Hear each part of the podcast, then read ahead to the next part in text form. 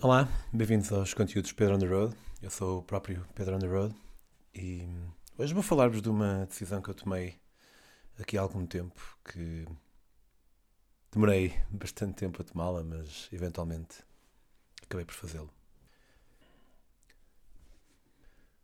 Primeira vez que ouvi falar de altruísmo eficaz foi em agosto ou setembro de 2016, quando Sam Harris recebeu no seu programa William McCaskill. Este convidado, apesar de ser professor universitário em Oxford, vivia com menos do que eu quando eu próprio vivia no Reino Unido. Imaginando que ganharia uma pequena fortuna sendo professor numa das universidades mais prestigiadas do mundo e com todas as palestras que imagino que faça e que vivia com um salário mínimo ou pouco mais, a minha admiração foi imediata. Na altura já tinha passado a fase de estar a perder tempo a tentar perceber se alguém era bom para se amar ou se o era genuinamente, mas ainda assim não consegui deixar de me sentir igualmente tocado pela humildade com que falava. Como se ele não estivesse a fazer nada mais do que o seu dever. E qual é o dever dele? E qual é o nosso dever? Importa distinguir a diferença entre dever moral e dever legal. Pois, por um lado às vezes dá aquela vontade a tanta gente e obrigar os outros a fazer o bem, por outro, acho que tal ideia é potencialmente perniciosa para o bom funcionamento da sociedade. E talvez façamos bem em focar-nos na obrigatoriedade de não se fazer o mal apenas, com todas as nuances que isso possa ter. Não queria, portanto, impor um sistema de obrigação legal a fazer-se bem, por reconhecer o grau de subjetividade que isso pode ter. Mas, acima de tudo, porque haver tanta gente a não gostar disso que as sociedades colapsariam e talvez não seja isso algo que devemos almejar. Mas depois há o dever moral. Sempre quis ser boa pessoa e durante muito tempo achei que o era. Afinal de contas, o que é isso de ser-se boa pessoa? Alguém simpático e empático, que não prejudica ninguém de propósito, que olha pelos seus e às vezes ajuda uma velha a atravessar a estrada.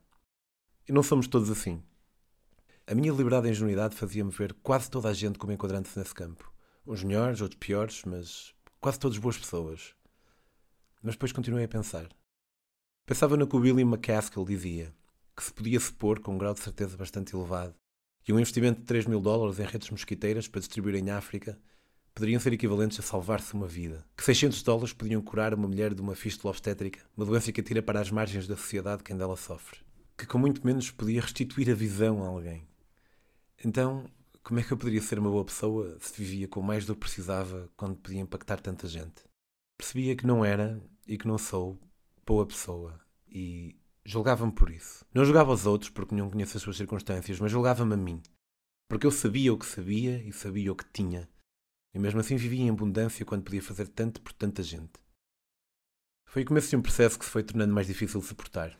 Fui despertando para outras injustiças que fui tentando corrigir, como aquelas que matavam os animais que comia, e acordando para outras que deixei ficar como estavam, por ser um ser humano egoísta, como aquelas que me levavam a destinos exóticos atravessando os céus em aviões poluentes. Mas acima de tudo, fui-me despedindo de desculpas para fazer o que fazia ou, acima de tudo, para não fazer o que não fazia. Deixou de me fazer sentido ver como normal algo que era habitual e de encontrar refúgio para as minhas angústias comparando-me com pessoas que se preocupavam ainda menos do que eu. Podia apenas analisar-me e perceber o que podia fazer e escolher, dentro de todas essas hipóteses, aquilo que estava disposto a executar e admitir o meu egoísmo para o resto, em vez de dizer foi sempre assim ao longo da humanidade ou posso precisar deste dinheiro amanhã. E ia pensando em fazer o compromisso, ou o pledge, como eles dizem em inglês. Na introdução desse episódio, que Sam Harris gravou depois de ter gravado o episódio, o próprio diz que, depois da conversa com William McCaskill, decidiu assumir um compromisso de doarem 10% do que ganham em instituições de caridade. É esse o compromisso, é esse o pledge. Senti-me motivado, mas será que eu podia doar 10%? 10% eram só 10%, mas porquê é que me custava tanto? E arranjando desculpas para não o fazer. Ou era o telhado que tinha a mudar em casa, ou a autocaravana que ia comprar, ou simplesmente poderia precisar de dinheiro mais tarde. Havia sempre desculpas.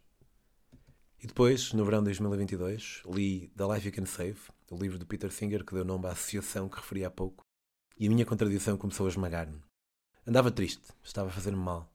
Como era possível eu achar que devia fazer algo e, ao mesmo tempo, não conseguir fazê-lo? Ao mesmo tempo, também, será que as minhas questões eram válidas? Será que 10% era muito? Não conseguia resolver-me e a dúvida deixava-me pesado. Até que no dia 20 de julho fui brindado com a clareza que o álcool tantas vezes me dá. Não recomendo a ninguém tomarem decisões embriagados. Eu próprio tenho vários momentos de clareza nesta condição, mas só no dia seguinte tomo alguma decisão. Dia 20 foi esse dia. Acordei, levemente ressacado, fui almoçar com o Sam, que partilha das minhas aflições morais, e disse-lhe: Olha, eu ando aqui a dar a volta à cabeça com fazer o compromisso de doação. E o Tomás uma vez disse que dar 5% era mais fácil. Queres alinhar comigo em darmos 5% de tudo o que ganharmos? Quero, respondeu ele. Apertamos a mão e estava resolvido. Em julho de 2014 estava em Accra, no Ghana, em Couchsurfing, com o Emil. Ele disse-me, por dizer, não senti que estava a pedir nada, que andava a ver se conseguia angariar 50 euros para mandar uma miúda órfã do bairro dele para a escola. Eu estava a atravessar a África a pedalar porque queria conhecer o continente, mas também tinha a missão, combinada com o Sam, de encontrar alguém que precisasse de apoio para ajudarmos diretamente.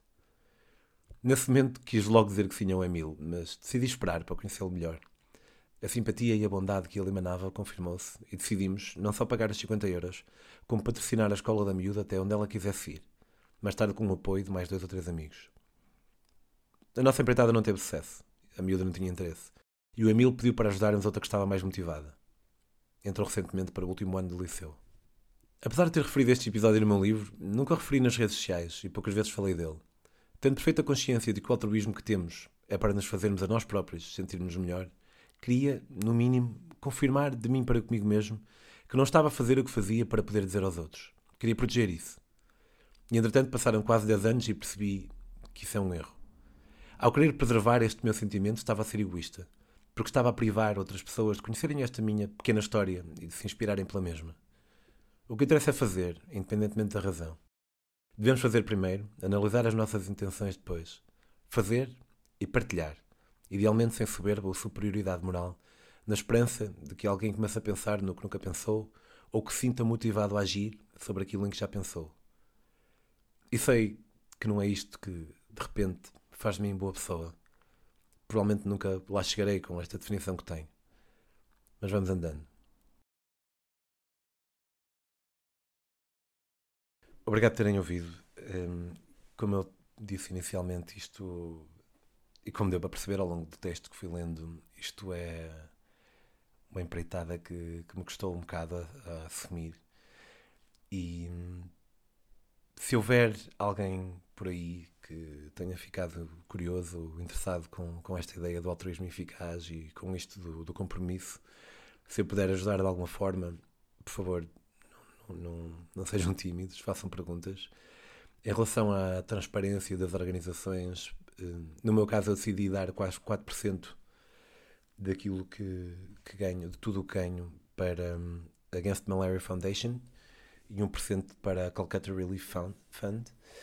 A Calcutta Relief Fund é uma associação também bastante eficaz do, do amigo meu, do Tomás Magalhães, e ajuda-me a sentir-me mais motivado, deixando ali aquele 1% para um, um tema que, que, digamos que me é mais próximo, por ser um amigo meu que está responsável por ele, e os outros 4% para serem mesmo mais à distância. Uma das coisas que me fascina nisto do altruísmo eficaz é a tentativa bem conseguida que as pessoas nisto envolvidas fazem de tentar fazer as pessoas perceberem que aquele sentimentozinho quentinho que nós sentimos quando ajudamos alguém diretamente eh, deve ser não tão importante quanto ajudar alguém do outro lado do mundo de uma maneira muito mais eficaz. Isto é, nós às vezes podemos doar 50 euros para uma causa cá em Portugal para